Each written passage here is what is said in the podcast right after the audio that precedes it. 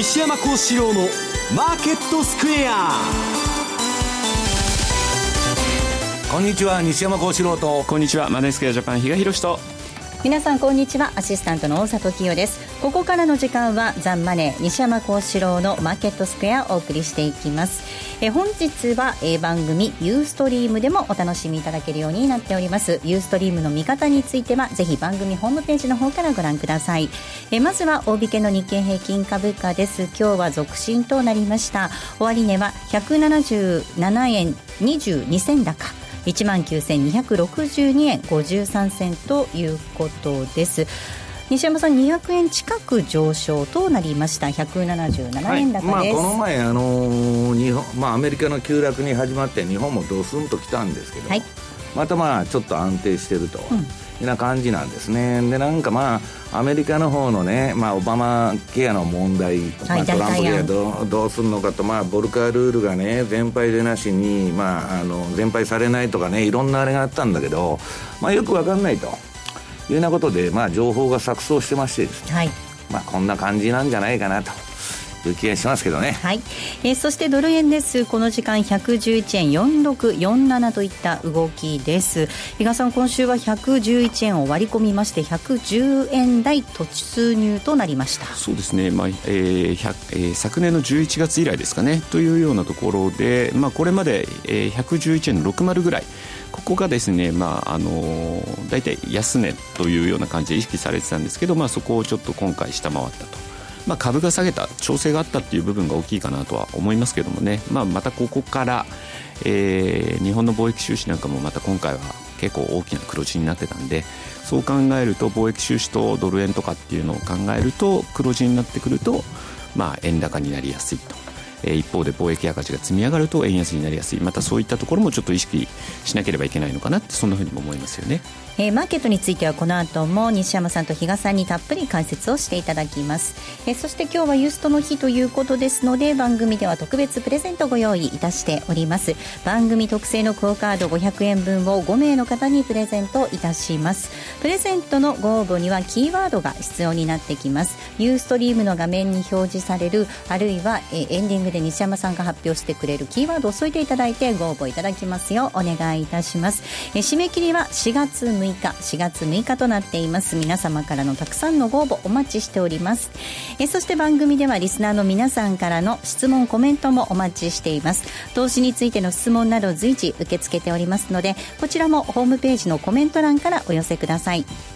ザ・マネーはリスナーの皆さんの投資を応援していきます。えそれではこの後午後4時までお付き合いください。この番組はマネースクエアジャパンの提供でお送りします。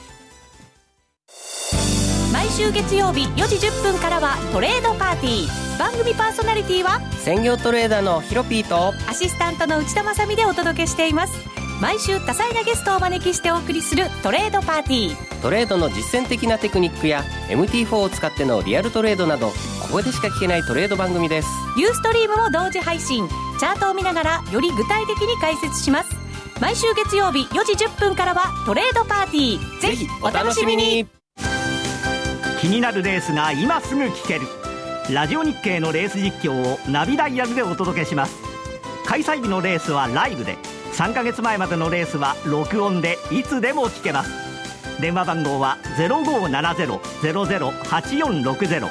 0570-008460 0570を走ろうと覚えてください。情報量無料かかるのは通話料のみ。ガイダンスに従ってご利用ください。トゥデイズマーケットです。まずは今日のマーケットを振り返っていきましょう。大引けの日経平均株価、先ほどもお伝えしましたが、えー、続伸となりました。終値ですが、えー、こちらは177円22銭高の19,262円53銭でした。トピックス13.51ポイントのプラスです。1543.92でした。東証一部の売買高概算で18億2174万株、売買代金は2兆1455億円でした。値上がり銘柄数が1559、対して値下がりが351、変わらずは100銘銘柄となりました。業種別の騰落率確認しますと、今日は33の業種のうち上昇したのが、30業種、上昇したのは30業種ありました。上げ幅大きかったのが紙パルプ、ガス、そして銀行、金属など、え産業種マイナスとなっていますが、下げ幅大きかった順に石油、えー、海運、金編の工業となりました。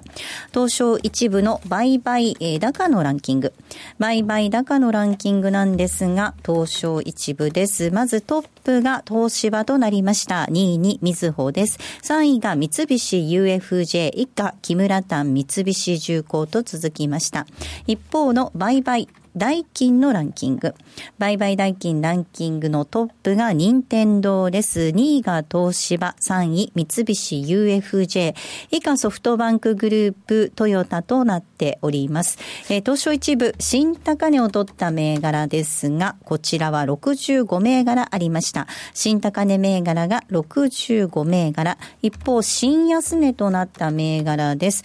こちらは3銘柄、新安値銘柄は3銘柄となっていました。えー、引け後に業績の修正発表したところで一つ、平和不動産ご紹介します。8803平和不動産です。えこちらは、え今期の業績見通し修正です。売上高は通、えー、従来予想据え置きなんですが、営業利益については85億円から92億円に情報修正。経常利益70億円から80億円に情報修正。一方ですね、えー、将来の回収可能性を検討した結果、えー、保有している固定資産について将来の回収可能性を検討した結果、減損損失およそ20億円を計上する予定ということで、親会社株主に帰属する当期純利益については45億円を見込んでいましたが、40億円、40億円に下方修正となりました。営業利益及び経常利益については前回公表した予想値を上回る見込みとなりました。こちらは不動産ソリューション事業部門において物件の売却益が当初の予想を上回ったということです。一方、先ほどお伝えしましたように、減損損失の計上ということで、純利益については従来予想を下回る見通しです。えー、平和不動産83 8803です。8803平和不動産です。今日の終値が、12円高の1558円となっていました。続けて、為替も確認しておきます。ドル円です。この時間111円4546。そして、ユーロ円が119円の9702。ユーロドル1.076668での動きとなっています。では、まずはマーケットのポイント、比嘉さんからです。はい。えー、まあ、先週に比べるとですね、今週っていうのはですね、比較的イベントが少ない、ちょっとイベントの乏しい週で、個人的に見てたのは、えー、貿易収支、先ほど申し上げた通りで、まあ、黒字になるとまたうるさい話が出てくるのかな、外野からというようなところもちょっとあったんですけど、はい、えー、まあ、それ以外に、まあ、その、オバマケアの議会を、あの、オバマケアの、はい、大体案ですね。廃案に持っていこうと、はい、えー、トランプさんはやってたわけなんですけれども、結局、まだ今それが、えー、議会の、えー、承認を得られている状態じゃないと、えー、採決の状態まで持ち越せなかったことでですね、ちょっとどうなの？トランプさん、えー、今まで言ってきたことって本当に実行可能なのかなという部分が、まあ、いち早く株の方で反応があったかなと。で、そういう意味ではですね、ちょっと今週面白いデータというのが結構、あのー、あってですね、えっ、と、資料で準備してて終わりの方になってるんですけど、えっ、と、日経平均だと割と90日のスパンで安値から安値をつけやすいと。それに対してニューヨークダウっていうのが93日から、まあ、95日かなえー、それですね、えー、今、多分皆さんのところにも資料出てるかと思うんですけど、そういうスパンで安値から安値をつけやすいというところでは、えー、とその、えー、ルールに従うと、ニューヨークだと3月21から23。ここで、まあ、安値をつけやすい。でですんで、昨日あたりのが本当にまたボトムになって、ここから切り返していくのかどうなのかっていうところがですね、また、えー、来週以降にもですね、ちょっと、えー、つながるネタにはなるのかなというところですね。あとはですね、まあ、ちょっと来週というと、もう、月末、年度末っていったときに、大沢さん何思い浮かべます？うん年度末。まあ月末でもいいんです。はい月末。マーケットに関することですよね、なんだろう？20か月移動平均でどうなるかなっていうのが、まあ、ドル円で、見ていかないといけないですね、はい、一応確認したいところかなと思っててですね、まあ今日出てくる前に一応チャート貼ってきたんですけど、112円の58っていうところからすると、今の減で考えれば、あやっぱりちょっとまだ円高のあの方向なのというふうにちょっと思わざるを得ないかなというところではあるんですが、まあ、それもやっぱり来週っていうのはですね、えー、まあ、通常であれば株って配当が出てくると。いうところがあって、日経平均だと28日かな、権利付き最終日。で、そこの配当落ちに伴うですね、トピックス先物での買いがですね、季節的に入りやすいというところがありますんで、その株価ですね、結局、株価が戻ってくることによって、ややリスクオンに、えー、戻りきれるのか。それが、その20ヶ月移動平均、超えて終えられるのか、それともやっぱりその下っていうことになるのかっていうところがですね、注目になるのかなというふうに思ってますね。はい。えー、では、西山さんにお話伺っていきたいと思います。はい、まあ、比嘉さんのお話にも、の中にもありました。えー、今週はそのアメリカでの議会の中での混乱を受けて、ちょっとアメリカ株、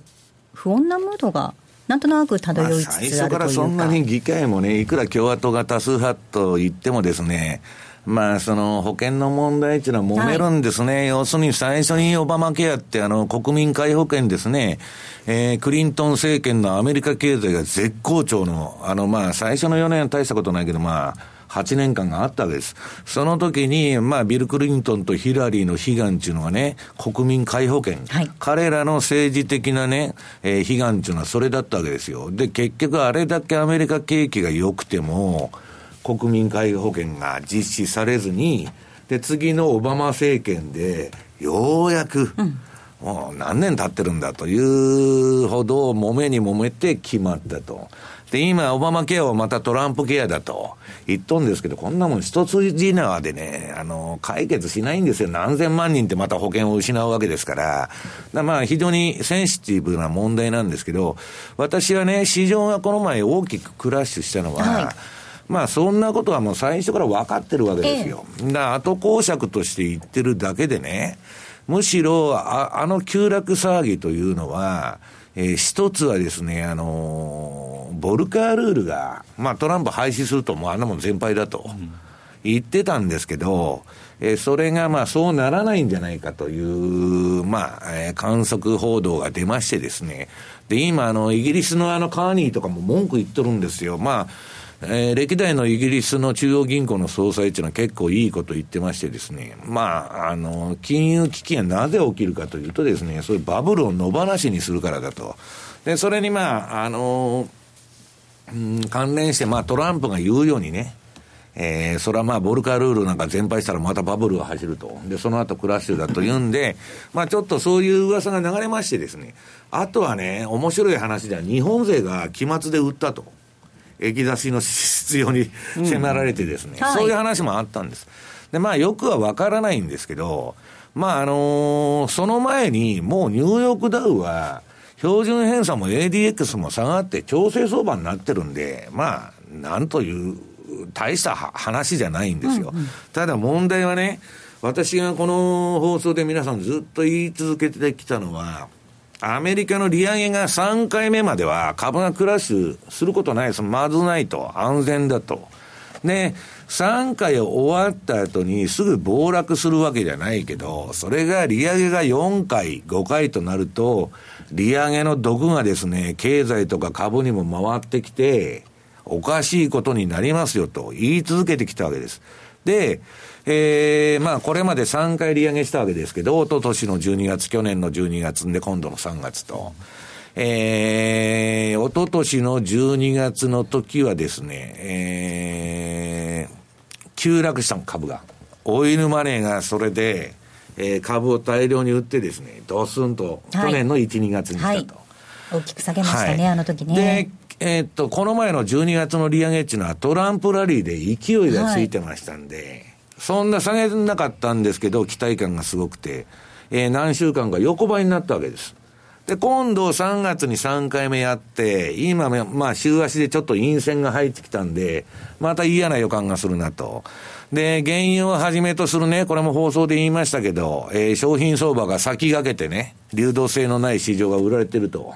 えー、株もそろそろ怪しいんじゃないかっつってたら、まあ、ちょっとドスンと来たんですけど、まあ、それはともかくとしあしてですね、えー、あの、昔、ジョージ・ファラソロスと一緒にカンタムファンドって始めたビル・ロジャース。この人が、あ、ジあジあビルじゃね、ジム・ロジャースね。はい、今、まあ、シンガポールにいるんですけど、ええー、それがですね、えー、今週、まあ、メディアに出てきて、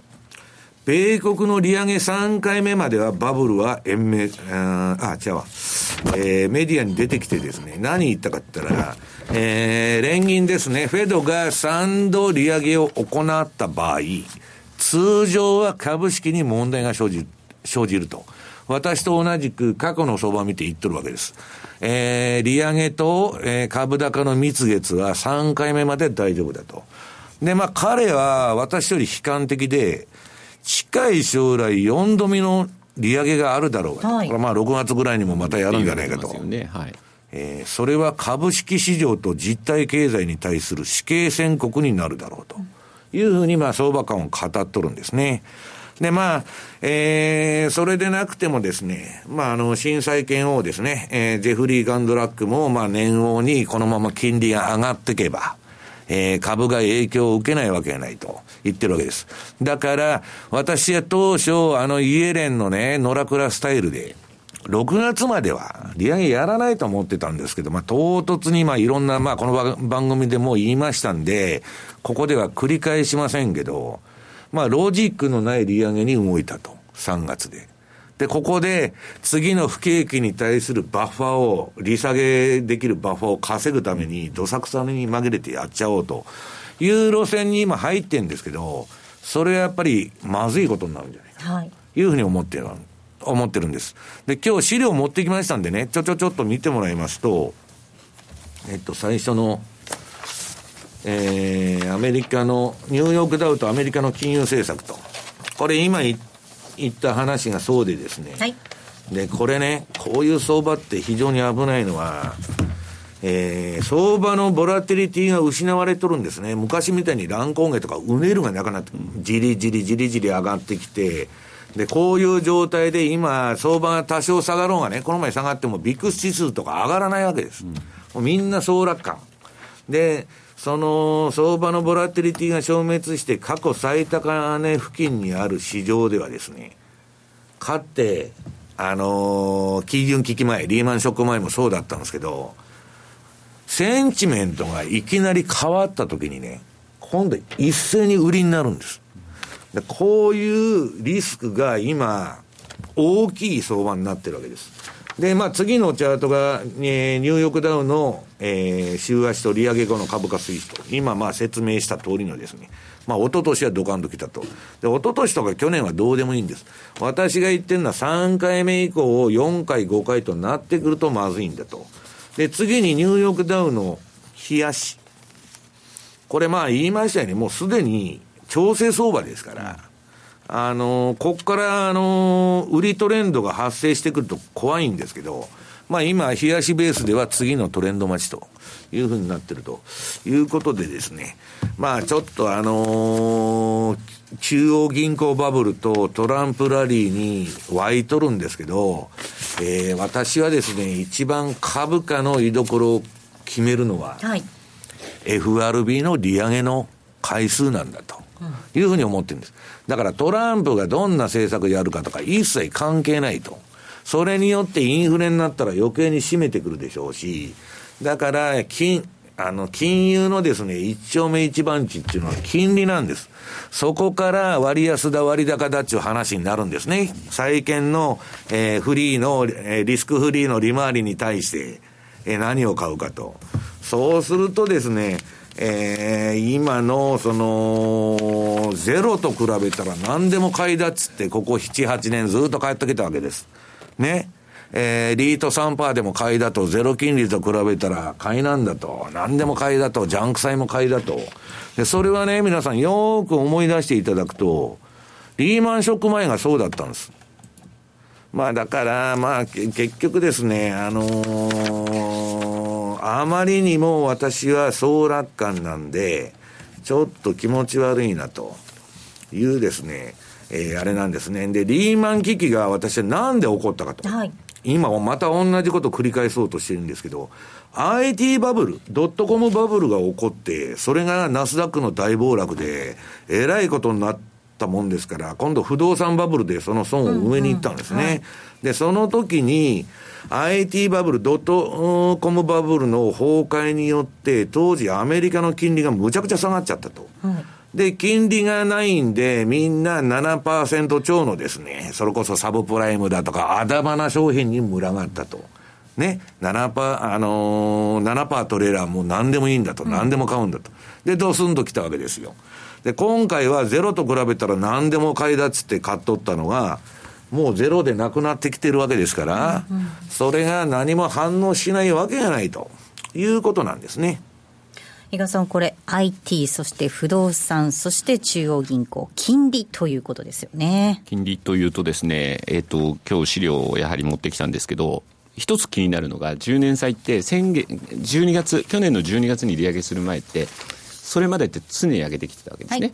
そしたら利上げをしましたって言ったら終わりましたと。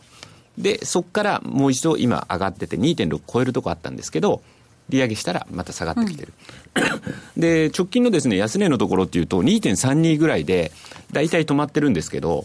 あの、赤線を引いてるのがあるんですけど、はい、それがちょうど2.32%ライン。ここまでまた一旦調整が入るっていうことになると、うんまたドル円で考えた時のドルの上値ってちょっと重くなるのかなって、うん、昨日は確か2.418ぐらいで終わってるので、まだそこまでバッファーありますよね。まあ、そこまでいくのか、それとも株がまた切り返すことによって、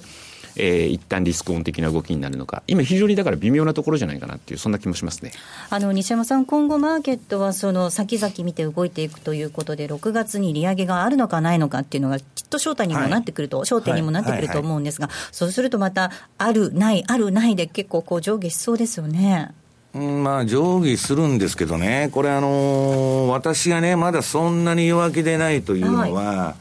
えー、何ページだ、資料のですね、7, えー、7の年の平均サイクルと、はい、これはまあ、ラリー・ウィリアムズが作成したですね、まあ、かっての7の年の平均的な動き。で、これあの、上の方の線を見てほしいんですけど、ちょっと薄い方の線。これ、ここまでの軌道がですね、1、2月わーっと株が上げて、で、この3月、4月はもうほとんど横ばいで上げたり下げたり上げたり下げたりすると。うん、で、4月の末ぐらいからまた8月ぐらいまで突っ走って、その後大暴落すると。で、まあ今年7の年だからそんな、その通りに必ずなると言ってるわけじゃなくてですね、ここまで軌道が全く同じなんですね。はい、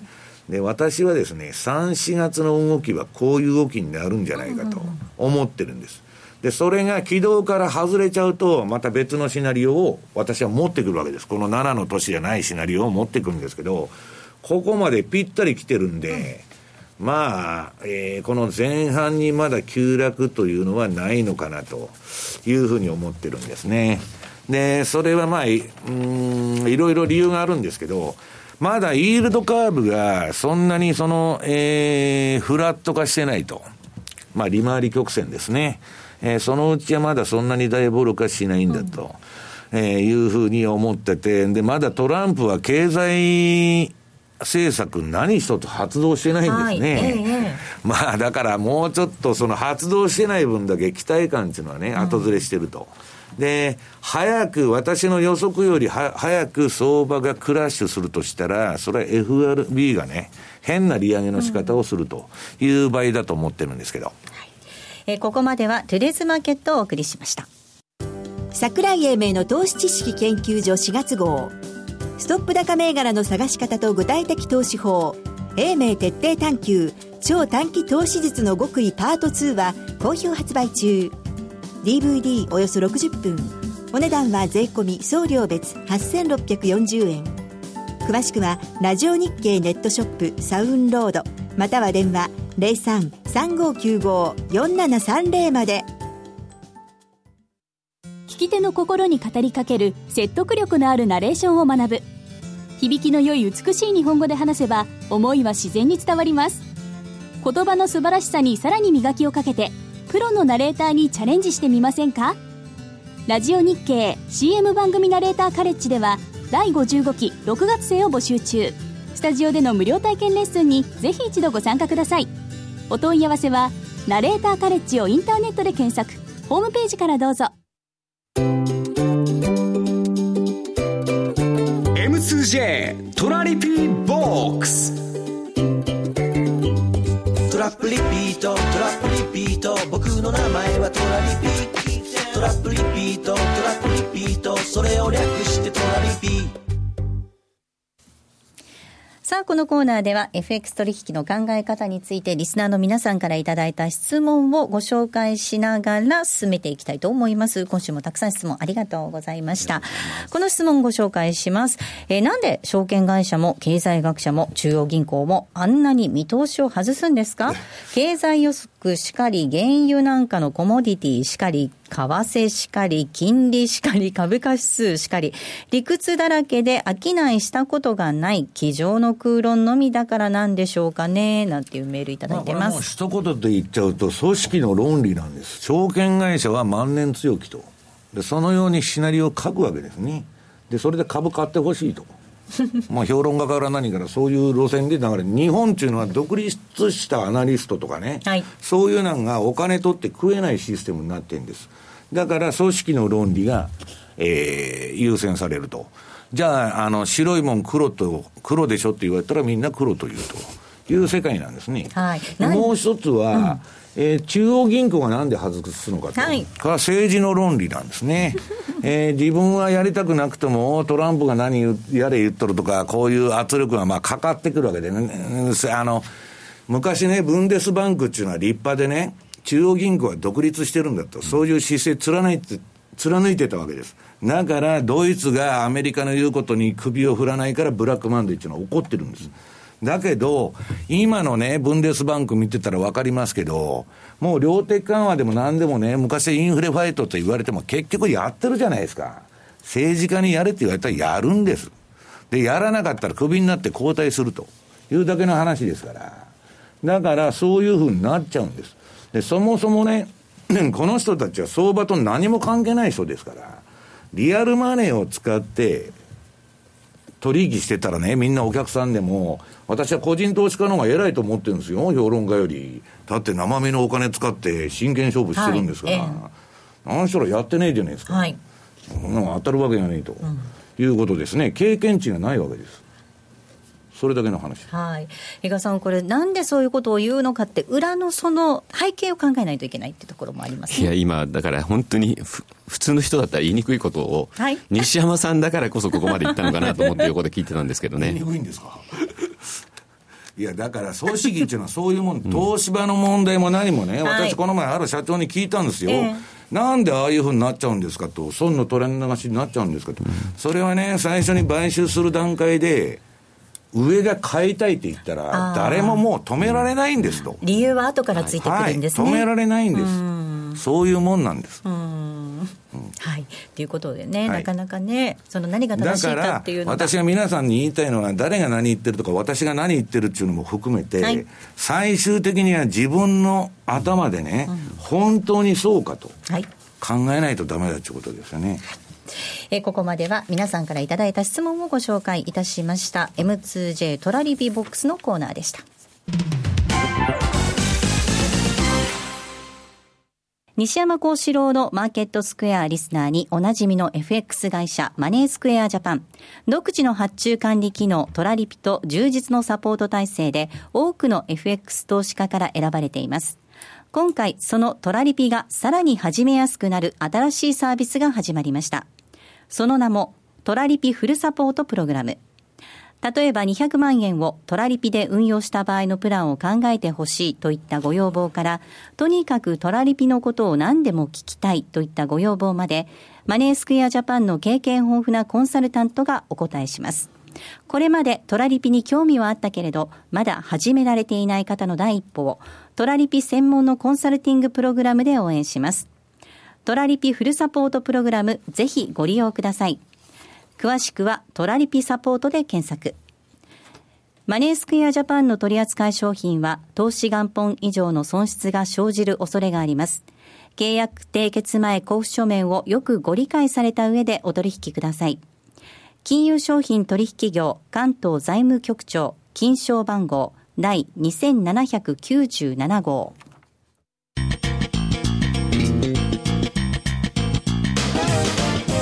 西山幸四郎のマーケットスクエアさあ、このコーナーではマーケットの見方について西山さんにいろいろな角度で教えていただくコーナーです。今日のテーマです。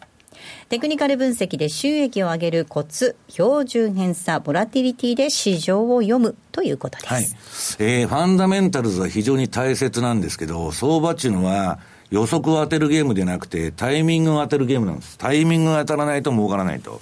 で、そのタイミングを当てるためにですね、私は何を見てるかというと、まあ、標準偏差ボラティリティと呼んでる、はい、まあ、標準偏差の動きを見てると。うん、で、この、まあ、私が言ってる、これからまあ説明する標準偏差ボラティリティトレードというのはですね、株でも原油でも金利でもですね、何の商品にでも拡張が可能と。はい、で、1時間でも 週足でもですね、日足でも5分足でも、うん、いずれのタイムフレー,、えー、フレームにも拡張が可能というシステムなんですね。はい、で、オプションの売買にも使使えると。で、それはいいんですけど、はい、チャート今日たくさん持ってきましたんで、えっ、ー、と、次、日経平均の冷やしというのを見てもらうとですね、これあの、日経平均って去年あのトランプラリーやった後は、今、あの、ボラティリティが標準偏差も ADX も下がってですね、低下して何の方向性もないと。これ、冷やし相場見てたら何もすることないんです。で、4時間足とかね、1時間でやってたらいくらでも儲かるチャンスはあるというあれなんですけど、なんでアメリカと違ってそうなっちゃうかというとですね、次ドル円の冷やし。はい。この為替が円安にならないと日経平均っていうのは走らないんですね。で、これももう完全な調整相場なんですけど、ここに来て売りトレンドらしきものが、そうなんですね、冷やしでね。こっから110円割れとか伺うようなですね、形に今なってるわけです。ちょこっとこうね、はい、上がってきてますね。で、私は冷やしっていうのは割とあのー、まあ PK も入りますし、騙されるんで、えー、やらないんです。うんはい、もう4時間以下で全部対応すると、今年は。はい、で、えー、そんなことなんですけど、次に、ラリー・ウィリアムズ。これはラリーが今週、あの、ドルの予測をしてましてですね、はい、まあ結論だけ言っちゃうと、これ、いろいろ文言が下書いてると思うんですけど、はい、えー、ドルは上がらんと。しばらく。いつまでは言いませんけど、はい、しばらく上がらないんです、目先は。上がらないす、え、べ、てサイクルになっていると。えー、シーズナル見てもですね、フォーキャストライン見ても何見ても上がらないんだと。上がらなかったら日経も上がらないでしょうと、えー、いや、それが当たったらですよ、もちろん。で、まあ、私が見てる限りでも、ちょっと上重くなっちゃったかなと。ただね、一つ、私はこのドル安の路線っていうのは、ここのところ自信を持って相場やってるんですけど、今、あの、トランプ政権内で、グローバリスト、はい、無入信とかね、ああいう GS 出身のグローバリスト対、あの、例のこの番組でこの前言いました、スティーブン・バノンとかね。はい、保守の人たち、ね、ピーター・ナボラ、ナバロ、ナショナリストのドンパチが起こってて、はいえ。ー、政権内での勢力争いが、すごい激化してるって言われてるんですよ。トランプがそのどっちにつくかっていうのは、まあ、もともとナショナリストについてるはずなんですけど、はいえー、人数がグローバリスト、いわゆる軍産の複合体ですね、金融と。こっちの方が優先になってきてね、下手したらまあ保護主義言ってたんですけど、TPP もね、中国に乗っ取られるかもわかんないから、戻そうとか、いろんな揺り戻しが起きてるらしいんです、政権内で。だから、それによってはまたドルもね、違う動きするかわからないんですけど、少なくとも季節要因とかね、このまあサイクル的なものを見ると、3月いっぱいはそんなドル上がらないだろうというふうに見てるんですね。うん、はい。で、まあ、それは予測であって、そんなまあ、どうでもいいんです。相場と儲けるのに何も関係ないと。で、実際には、次、あのニューヨークの、これパラパラいきますから、はい、ニューヨークダウスの冷やし。これはニューヨークはですね、トレンドが何発も、まあ去年のトランプラリーで今度の第2幕と出まして、えー、冷やしでも非常にいい相場だった。うん、で、次が、えー、ニューヨークダウの、えー、これ、冷やしの次は4時間足。これ、冷やしでもいいんですけど、えー、4時間足出ました。はい、出てます。え、それもすごいトレンドが頻発して出てると。で、次が1時間足。はい。まあこれ1時間足なんで直近の相場ではそんなにあの、なぎ相場だったんですけど、例のこの前の急落でドーンとまたトレンドが出て、大儲けですね。で、30分、で、次々送ってってもらいたいんですけど、15分。15分。はい。もう、えー短い時間帯になると、トレンドが出まくってるわけです。で、ニューヨークは冷やしもトレンドが出てるわけですから、まあいろんな時間帯あって儲けて、儲けたらいいんです。問題は、比嘉さん、ドル円とか日経平均っていうのは、まあなかなか動かないんですね。で、次はドル円の冷やし。これまあ先ほどドル円の冷やし見せましたように遊び相場なんですね。えー、トランプラリーのとこで1年分相場やっちゃって、今休んでると。で、どちらかというと売りトレンドが発生しかかってると。ただし私は冷やしではポジション取らないということで今言ってるんです。次4時間足。これはまあ、これが一番綺麗なんじゃないですか4時間は、とまあ、ニューヨークダウでも何でもそうなんですけど、今、この順張りするのに最適な時間帯になってるんですね。で、もううねるようなトレンドがですね、まあ、原油とかにも通用するんですけど、もうボンボン発生してまして、こんないい相場がないと。で、次が1時間足。ドル円はもうとにかく冷やしはトレンドないんですけど、4時間もこの1時間もですね、標準偏差、この青い下のラインが低い位置から上がって、相場がですね、えー21のボリンジャーバンドの、えー1シグマの外に飛び出すというような相場がもうどんどん展開されてましてですね、これはちょっと順張り投資家にとってたまらんなという相場が、短い時間軸の、あ時間、えータイムフレームで見ると4時間以下の、まあ、たまらない相場がね、えー続いていると。昨日西山さんとちょっと電話で話したら、今僕チャートしか見てないからと。その一言忙しくて、あの、ファンダメンタルズの、その、オバマケアがどうでもいいんです、はい私は。あの、相場がどう動くかが一番肝心というふうに言っとるんで、いや、重要なんですよ。はいだけど、まあ、あの、そんなに重要な話じゃないと、金利の話じゃないですから。で、次は原油。これ、まあ、はい参考までにね、ディレクターは他の市場も、まあ、どうなんだと。お、売りトレンドまあ、が出てこれ、あますの、原ね。油の相場はね、今年はちょっと休んどったんですよ、この1月、2月。めちゃくちゃいい相場が、えーっと、原油はこの2年ぐらい続いてるんですね。はい、ええ。でも、これ、トレンド取り放題と、いくらでも金持ってってくださいっていう市場になってると。はい。で、次は4時間足。はい。これも悪くないですね。とにかく、えー綺麗な、えートレンドがですね、あの、しとにかく ADX と標準偏差が低い位置から一緒に上がって、で、相場がこのボリンジャーバンドの私が引いてるね、1シグマの外に飛び飛び出した方に乗っていくと。で、1シグマの外で相場やってるうちはずっと持ちっぱなして、はい。で、内シグ、1シグマの内側に入ってきたら手締まうと。あるいは、エントリーしたらトレール注文を置いて、ずーっと、まあ、トレールで流しておくと。いうとですね、次はニューヨーク原油の1時間足。まあ、これはまあ、最近の相場そんな綺麗じゃないですけど、まあ、1時間ですからね。はいこれまあ、あの、儲かってるとこを皆さん儲か、持ってきたんじゃなくて、直近のチャートを持ってきてるだけなんで、まあこれもこの前原油ドカーンと下がってった時に、まあすごいトレンドが出たと。で、30分もいいですね、原油の。まあとにかく頻繁にトレンドが出るということで、えー、最後は15分。はい。言うことないなと。はい。いうですね、えー素晴らしい、えー4時間以下の足だと、原油もニューヨークダウンもですね、日経平均も、えードル円もですね、素晴らしい相場が展開されてると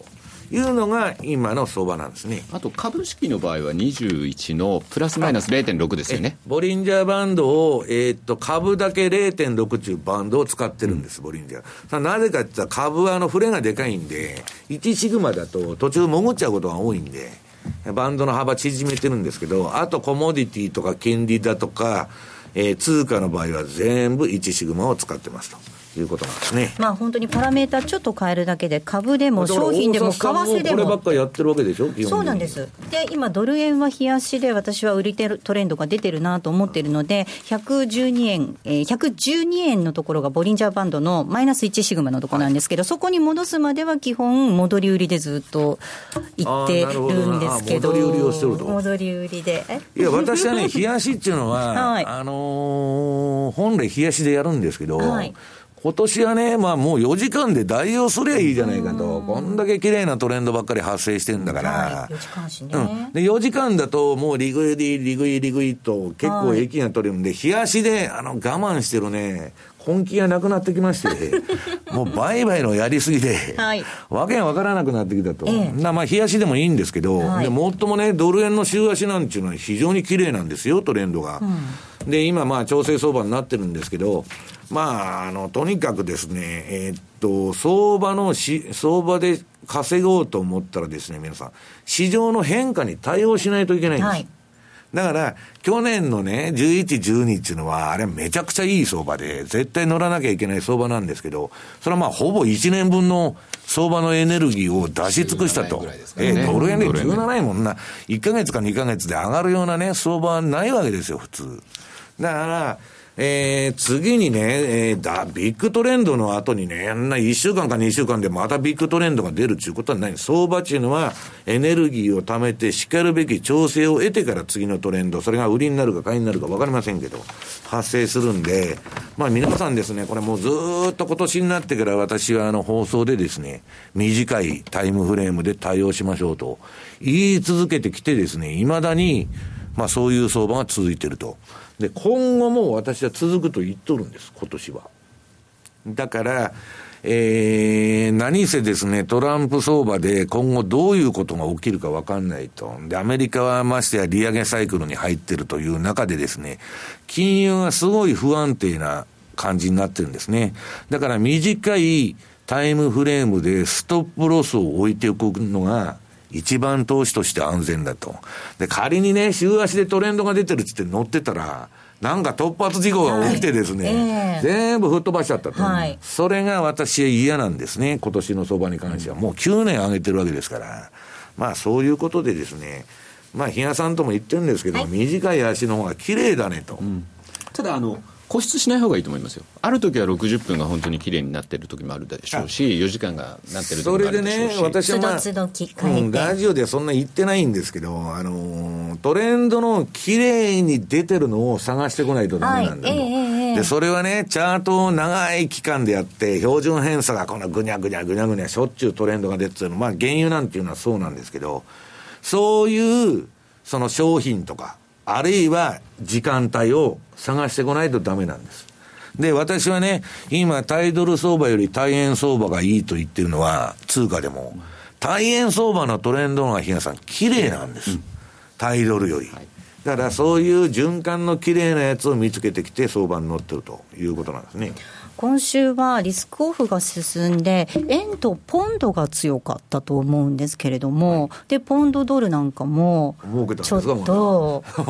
レードしてみたりとかしているんですけれども、トレンドが出たら、はい、4時間足も結構いい感じのトレンドが、うん、あのだからね、これが動くんじゃないかっていうためにニュースは見てるわけですよ、はい、その私は銘柄の選択っていうのは、価格そのもので基本的にはするんですけど、ニュースでね、例えば、まあ、アメリカの保護主義の当たりが強いと、じゃあ円高気味になるだろうと。そうするとね、円高で乗ろうっつうんですけど、別に円高でも円安でもいいんです。トレンドが出た方にひたすらついていくと。その細かい作業を積み重ねることによって、冷やしより資金効率がむちゃくちゃ良くなるんですね。回転、ね、がめちゃくちゃ効くと。いうことで、ただ、あの、やりすぎてですね、健康を害してたら何のことにもなりませんので、先頭になりますね。もう私もいい加減疲れてきましてですね、もう嫌になってきたと。あの、そろそろ休もうと思ってるんですけど、あのこの売買手法というのはですね、今年もこれからそこそこ通用するぞと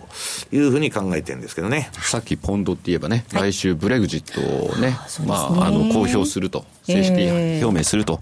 いうふうにも言われてますんでね、またそれで相場動いて、トレンドは出やすくなるのかもしれませんしね。はい。えここまでは西山幸四郎のマーケットスクエアをお送りしました。ラジオ日経ポッドキャスト。過去に放送した番組の一部やポッドキャスト限定の番組を iPod などの MP3 プレイヤーでいつでもどこでもお聞きいただけます詳しくはラジオ日経ホームページの右上にあるポッドキャストのアイコンからアクセス。浜田節子です。鎌田新一です。投資という冒険をもっと素敵にするためにマーケットのプロを招いてお送りする「ゴーゴージャングルマーケット」は毎週金曜午後4時から。お聞き逃しなく。山本薫です。大橋ひろ子です。矢川由紀ですマーケットトレンドは私たち3人がお送りします。日々変わりゆく投資情報を毎日コンパクトに15分でお伝えします。マーケットトレンドは月曜から金曜夜6時トコムスクエアから公開生放送。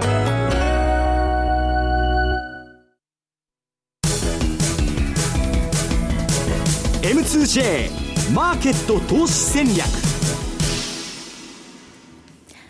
M2J マーケット投資戦略です。来週に向けての投資戦略を伺っていきたいと思います。比嘉さん、お願いいたします。はい。まあ、年度末ですよね。機関投資家はまず来週は、よっぽどもうなんか突拍子もない球が入ってこない限りは、動かないというか、